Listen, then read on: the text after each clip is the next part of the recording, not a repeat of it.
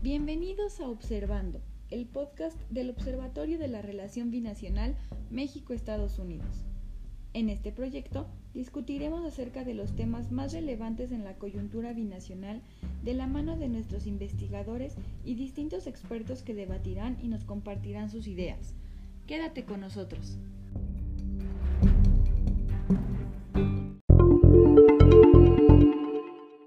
¿Qué tal? Soy José Luis Ruperto, estudiante de Ciencias de la Comunicación en la Facultad de Ciencias Políticas y Sociales de la UNAM.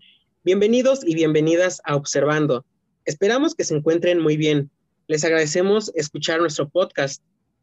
Hasta el momento, Estados Unidos es el país con más contagios de coronavirus al contabilizar 32.8 millones de casos.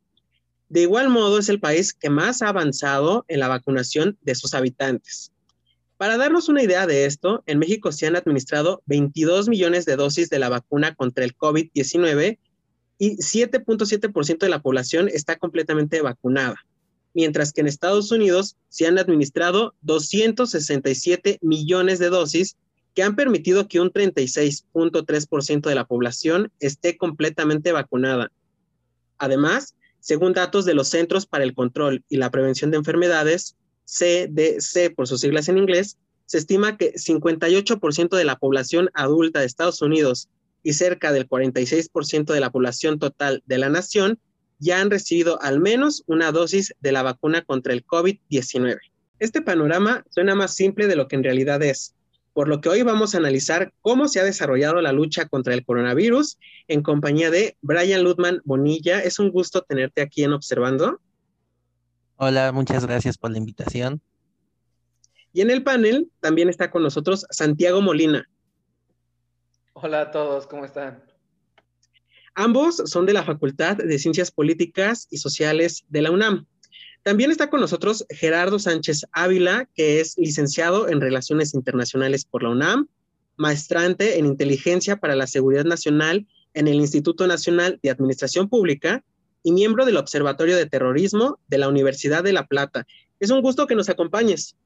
Hola, mucho gusto. Gracias por la invitación. Es oportuno comenzar esta conversación poniendo sobre la mesa que Estados Unidos ha demostrado tener la capacidad de desarrollar vacunas y brindarle servicios de salud a su población en crisis como la que provocó la pandemia de COVID-19. Pero, Gerardo, ¿Qué factores llevaron a ser la nación eh, con más contagios en el mundo a Estados Unidos? Pues mira, Roberto, yo considero que es una, tiene una base de varios factores, entre los cuales yo destacaría esta cantidad de, inputs que recibía la población norteamericana por parte de, sus propias autoridades, en las cuales por un momento se empezó a decir eh, dentro de la administración Trump que no, en realidad el coronavirus no era un problema tan grande como, como, se, como era, por ejemplo, como se estaba desarrollando en China. El propio presidente de los Estados Unidos en su momento este, decía que era algo pasajero, que si este problema del coronavirus, pues para eh, abril de ese mismo año iba, ya iba a desaparecer, que era seguro viajar, eh, incluso hasta utilizaba el discurso de la, del coronavirus con, cuestiones un poco más políticas y de carácter también electoral para atacar a sus propios contrincantes.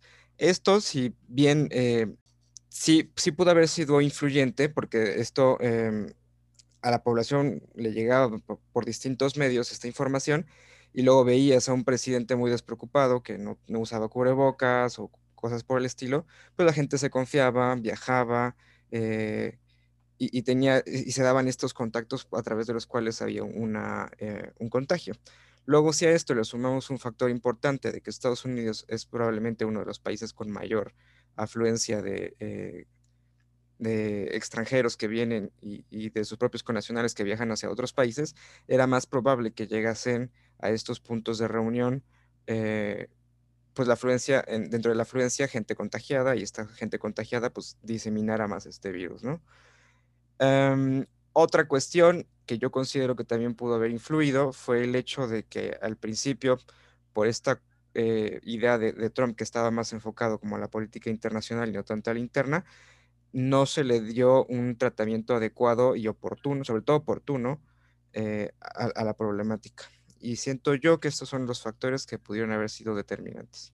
Yo creo que algo que es importante comentar es cómo en octubre de 2020 el mismo presidente Trump resultó positivo en, en COVID-19. Entonces eso nos habla de cómo fueron medidas muy relajadas las que se tomaron durante su gestión. Y es sorprendente esta respuesta que ha tenido Estados Unidos ante la crisis del COVID-19, pero a la vez es lo que dicen algunas voces, que también fue algo que se pudo haber evitado y que no debió de haber escalado tanto.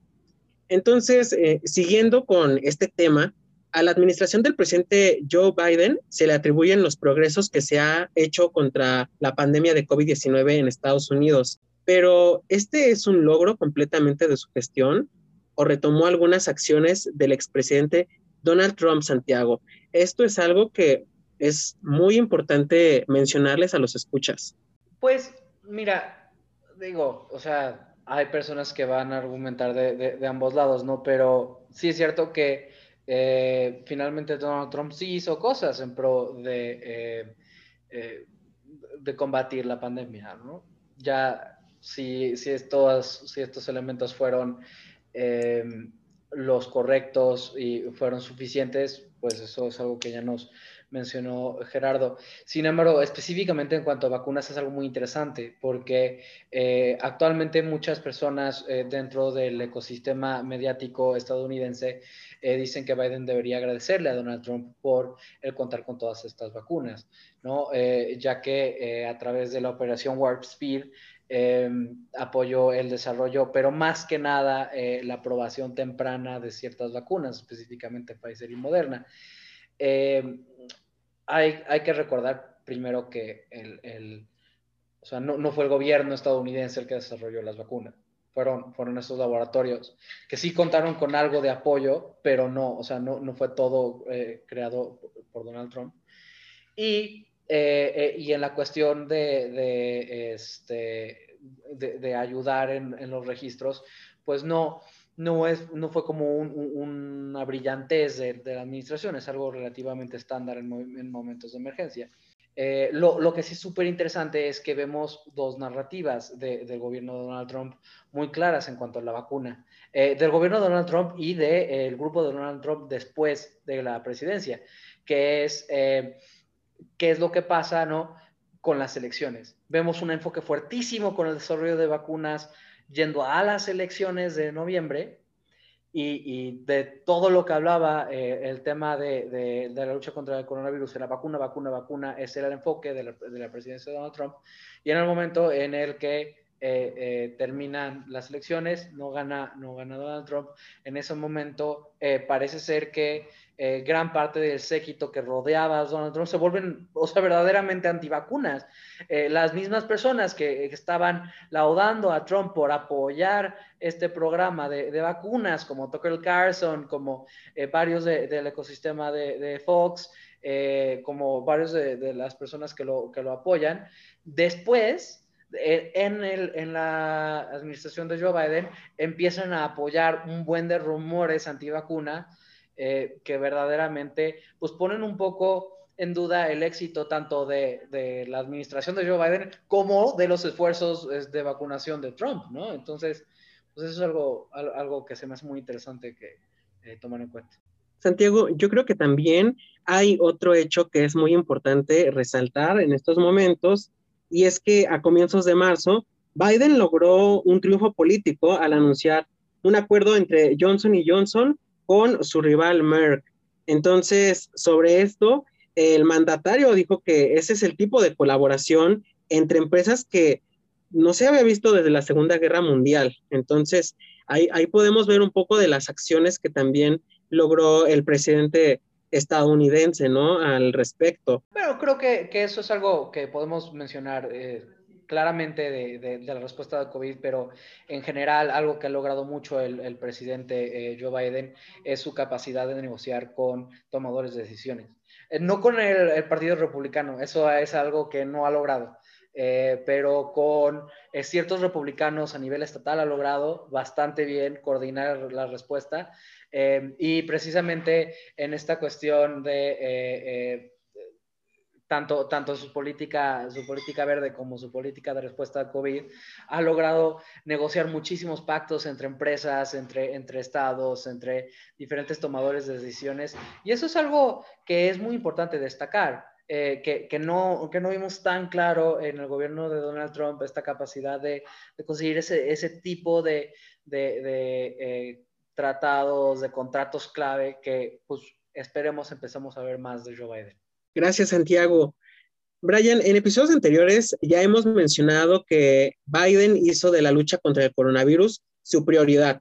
Posicionó a esa tarea como prioridad nacional. Pero, ¿en qué acciones concretas se tradujo esto? Ok. Eh, a diferencia de, de la administración Trump, existe una mayor prioridad al COVID-19, en efecto, desde la campaña de Joe Biden se ha observado un plan, una estructuración propiamente en, el, proceso electoral. En este sentido, pues observamos que la mayor parte de las promesas de campaña de Joe Biden estuvieron orientadas a varios tópicos y entre ellos era un plan de emergencia contra el COVID-19 debido al incremento de casos en Estados Unidos, que como mencionas, eh, ya eh, eh, rebasaban cifras muy enormes y en este sentido, cuando Joe Biden toma protesta como presidente, desde el primer día de su administración y lo que concierne a los primeros 100 días de gobierno, inicia a expedir una serie de, de, empieza a expedir una serie de acciones ejecutivas con el objetivo de disminuir los contagios, evitar mayores decesos y gestionar la pandemia de COVID-19. ¿En qué aspectos? Pues bueno, observamos principalmente que en el discurso de Biden, pues busca prescindir que hayan mayores elementos en la cuestión de atención a la pandemia al crear por ejemplo, el consejo de, con el, el, consejo ligado al presidente, que tiene como propósito, pues, administrar el Plan Nacional de Vacunación, eh, mitigar la reducción de los casos de COVID-19, entre otras funciones. Asimismo, también hay una, hay una lógica ya apegada a un marco científico, por ejemplo, la administración Trump, como bien mencionó Gerardo, eh, había ya este, había generado polémica por decir que pues era un simple virus, que pues no tenía enormes efectos. Y con Biden pues observamos una retórica muy diferente y un discurso muy contrastante. Además, que el presidente Biden pues tiene un plan a nivel federal, tomando en cuenta que pues bueno, busca también la reapertura de escuelas con el objetivo de pues ir ya incorporando a la sociedad nuevamente a la dinámica social, pero también económica. Asimismo, el presidente Biden ha reiterado varias veces que es necesario que se implementen mayor número de test para detectar los casos de COVID-19 en todo el país, tomando en cuenta, pues bueno, los casos asintomáticos, pero también una, una forma de que estos puedan desarrollarse de forma equitativa con lo cual uno de sus puntos y prioridades es de que estos puedan acceder a las comunidades migrantes, a las comunidades que tienen, eh, no tienen acceso, por ejemplo, a los servicios de salud, que también ha sido un enorme debate el acceso al servicio de salud, tomando en cuenta que a mediados del año pasado el 34% de los, de las afectaciones o de los contagios en Estados Unidos era propiamente a la comunidad latina y a estos grupos eh, también minoritarios que pues se presentaban complicaciones para acceder a un test de coronavirus o incluso para los tratamientos y a los servicios de salud. Y en esta lógica, también el gobierno de Biden desde el primer día impulsó el uso del cubrebocas, con un reto de 100 días para con el objetivo de reducir el número de contagios, que incluso se comenzó a utilizar en, los, en, los espacios públicos y en sectores gubernamentales con, esta, con este mismo fin. Por lo cual, pues observamos también acciones más concretas, incluso, e incluso ampliar el banco de datos para conocer la situación a nivel nacional y que pues hay una certeza del número de funciones y de contagios en todo el territorio estadounidense. Y pues bueno, pues prácticamente la, la administración Biden ha apostado en controlar la pandemia, mitigar los efectos a través de otra retórica que no se había observado con la administración Trump. Y como había mencionado, Santiago, que también Trump sentó algunos precedentes básicos y que fueron elementales para el, para el proyecto de Biden. Y bueno, finalmente otro aspecto a señalar es el enfoque que Estados Unidos tiene a nivel internacional. Eh, el presidente Biden también había mencionado que Estados Unidos regresaría a la Organización Mundial de la, de la Salud, que el presidente Trump el año pasado abandonó con la lógica de que China estaba detrás de los intereses de la OMC y, de la pandemia. Entonces, pues Biden dijo que era necesario regresar al multilateralismo y también ha creado nuevos mecanismos en favor de crear una responsabilidad social ante próximas amenazas biológicas y, sanitarias que puedan tener mayores dimensiones como la actualmente persiste con el COVID-19. Sería prácticamente estos puntos medulares que tiene la administración. Brian, gracias por señalarnos estos puntos a mí también, si me lo permites, me gustaría agregar que otra de las principales diferencias fue que Trump confió el plan a los estados. Eh, los estados tenían esa posibilidad de decidir cómo emprender las acciones contra el COVID-19, mientras que Biden tomó un control desde Washington para que realmente la vacunación fuera masiva. Entonces, yo también considero que esa es una de las cosas que también diferenció la forma de actuar de eh, ambos mandatarios. Entonces, ahora en este siguiente bloque vamos a analizar las diferencias que ha habido entre cómo han afrontado a esta crisis de COVID-19 México y Estados Unidos. Entonces, al respecto, Santiago, ¿qué diferencias hay entre la manera en que ha actuado ante la pandemia de COVID el gobierno mexicano y el gobierno estadounidense? Sin duda, aquí hay varias cosas que tenemos que tocar.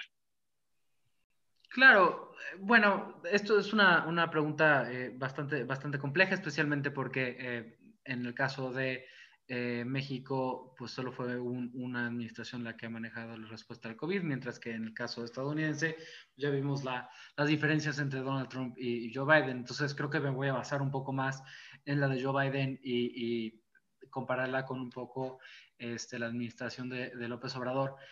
Aquí vemos un, problema, México ha sido bastante criticado por, eh, por, sus números, eh, no solo en los altos números de contagios que ha registrado, sino por eh, la veracidad de dichos números. ha tenido bastante problema en, reportar los casos y especialmente por parte de, de, liderazgo, pues sí hay un, un poco de crítica en eh, eh, el discurso, ¿no? De cuál es verdaderamente la manera en la que deberíamos eh, responder. Em, lo cierto es que en, temas, en temas de vacunación estamos claramente atrasados, como, como precisamente ya, lo, ya lo habíamos mencionado. Este, en comparación con, con, Estados Unidos, lo, cual, bueno, claramente no, no, es, no es tan sorprendente, este, tienen muchísimos más recursos, pero eh, lo que sí hemos visto es, mientras que en Estados Unidos ha habido un enfoque por parte del gobierno federal de hacer estos eh, programas gigantescos de apoyo y de eh, rescate económico a las personas económicamente desventajadas por, por, COVID, ¿no? Porque entender que este no es solo un problema de, de una pandemia, sino la recesión eh, no, vimos, no hemos visto eso en, en, México, no hemos visto esos, estos programas eh, gigantescos que, que, buscan reactivar la economía eh, de la manera que, que, está en Estados Unidos. Y, y hay muchas razones por las que no se ha hecho esto. También hay una versión por parte del, del gobierno federal mexicano de incurrir demasiada deuda y este y también pues tiene, tiene varios programas que ha considerado prioridad, ¿no? como como lo ha dicho, ha, eh, decidido no cancelar o no posponer varios de los megaproyectos que tiene eh, preparados a favor de, eh, de, continuarlos. Y, este, y pues bueno, eso, o sea, eso es lo que yo vería la, la, diferencia. parece ser que a nivel fiscal no ha sido la misma prioridad, no ha tenido la misma prioridad la pandemia y la recuperación económica de la pandemia en México que en Estados Unidos. Santiago, yo creo que también eh, es algo relevante mencionar que el gobierno federal de Estados Unidos eh, tiene casi 30 megacentros de vacunación, ¿no? Esto un poco hablando de estas diferencias que existen entre México y Estados Unidos. Y también algo bastante importante es cómo se ha visto que también eh, los militares han apoyado estas labores eh, de vacunación. Y ese es otro de los elementos que eh, son de las principales diferenciaciones, ¿no? Entre esta forma que ha tenido México de afrontar la epidemia y Estados Unidos. En México, por el contrario, pues la vacunación ha ocurrido en algunos espacios, a lo mejor no, tan, no tan amplios, no, no tan grandes como ocurre en Estados Unidos, ¿no? Y en parte también por eso ha avanzado a un ritmo más lento esta vacunación. Y justo para ahondar más en este aspecto de las problemáticas que enfrenta cada uno de los países, eh, Gerardo, eh, vaya, México y Estados Unidos, como ya lo hemos dicho, tienen eh, contextos diferentes, tienen sus propias características. Entonces, en este sentido, ¿cuáles son los problemas que México y Estados Unidos tienen que afrontar para la correcta política eh, de vacunación. Claro, es, las, circunstancias de cada país son determinantes para la correcta eh, ejecución de sus programas de vacunación. Aquí en el caso de Estados Unidos, eh, este, creo que el problema más importante que ellos tienen que afrontar ahorita es convencer a toda esta población que en su momento ya habían sido determinadas por las ideas de ciertas, que, que, habían sido em, pues dichas, por ejemplo, por, esta, por este Trump, ¿cómo, cómo cambias ese chip de, gente que se volvió antivacunas para que ahora esta gente quiera empezar a vacunarse e intentar frenar desde ese punto el, avance de la enfermedad? Creo que eso es algo que se tiene que trabajar y, por parte de la administración Biden, eh, también considero que en el caso de Estados Unidos, eh, si bien los problemas son mucho menores porque ya se están tomando cartas en el asunto, aún falta una gran población que tiene que ser este, vacunada.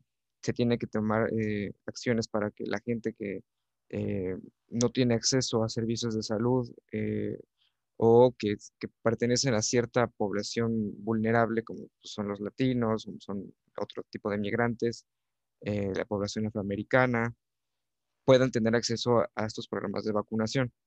en el caso de México, creo que el problema es mucho mayor porque tenemos este, por ejemplo, desde un principio no, tenemos vacunas suficientes.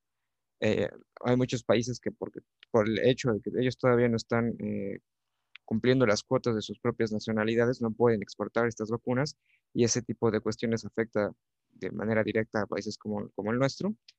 Eh, otro gran problema es la situación de violencia que, que afecta a nuestro país y esto puede llegar a complicar Em, los programas de vacunación en, ciertos, em, en ciertas localidades, ya que esto evita eh, o complica la llegada de las instituciones hacia estas localidades y que, y que existe esta efectividad dentro de los programas de vacunación.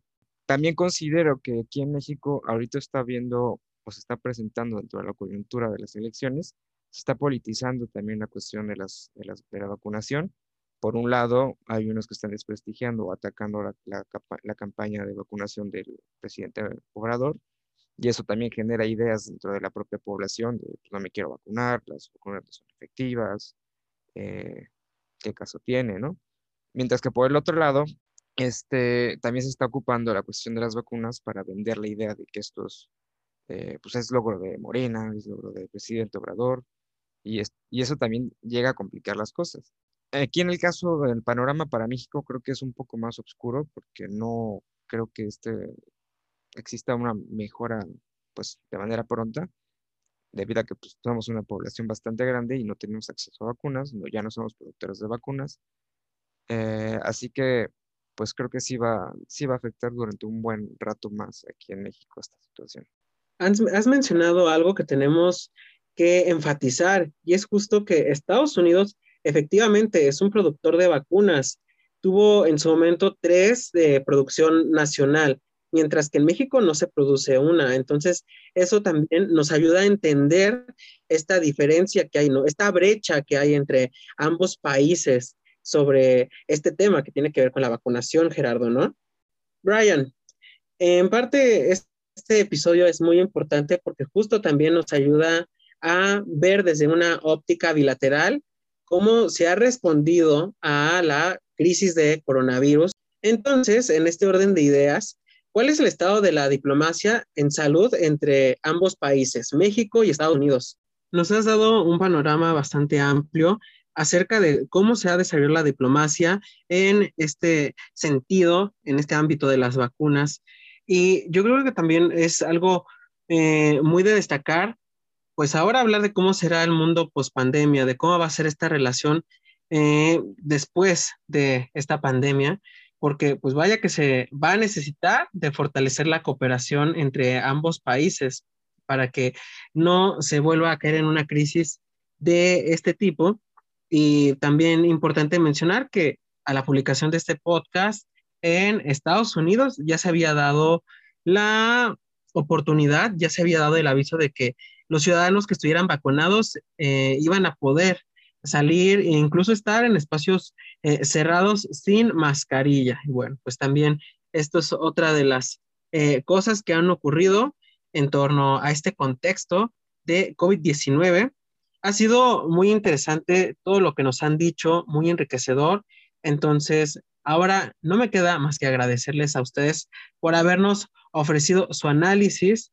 Eh, Santiago, muchas gracias por haber participado en este episodio. Muchas gracias por invitarme. Gerardo, un gusto y también muchas gracias por habernos compartido tus ideas. Muchas gracias, Ruperto, Santiago, también Brian. Brian, vaya que nos diste un, un panorama bastante amplio sobre este tema y muchas gracias por habernos acompañado en el panel. Muchas gracias igualmente para ustedes, este, a ti Ruperto, Santiago y Gerardo. Por mi parte ha sido todo. Soy José Luis Ruperto. Hasta la próxima.